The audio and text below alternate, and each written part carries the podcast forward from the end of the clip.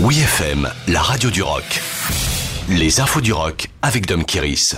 Reformation de Roxy Music pour ses 50 ans. Le légendaire groupe britannique Roxy Music annonce une reformation pour fêter les 50 ans du premier album sorti en 1972.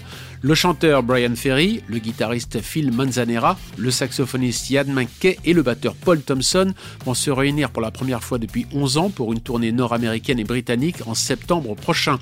Ils embarqueront avec eux la chanteuse guitariste Saint-Vincent sur quasiment l'ensemble des concerts aux États-Unis. Formé au début des années 70 par Brian Ferry, tout juste sorti d'une école d'art, Roxy Music a rencontré le succès de le premier album aux influences pop art, très branché sur l'art conceptuel à la Andy Warhol.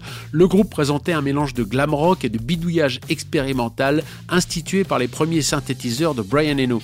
Par la suite, le génial musicien quittera Roxy Music pour mener sa carrière de producteur visionnaire, notamment de U2.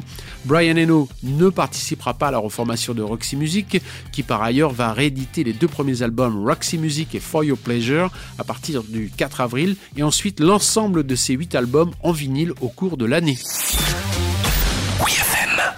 Les Rolling Stones en live de légende pour faire patienter les fans avant leur tournée européenne en juillet.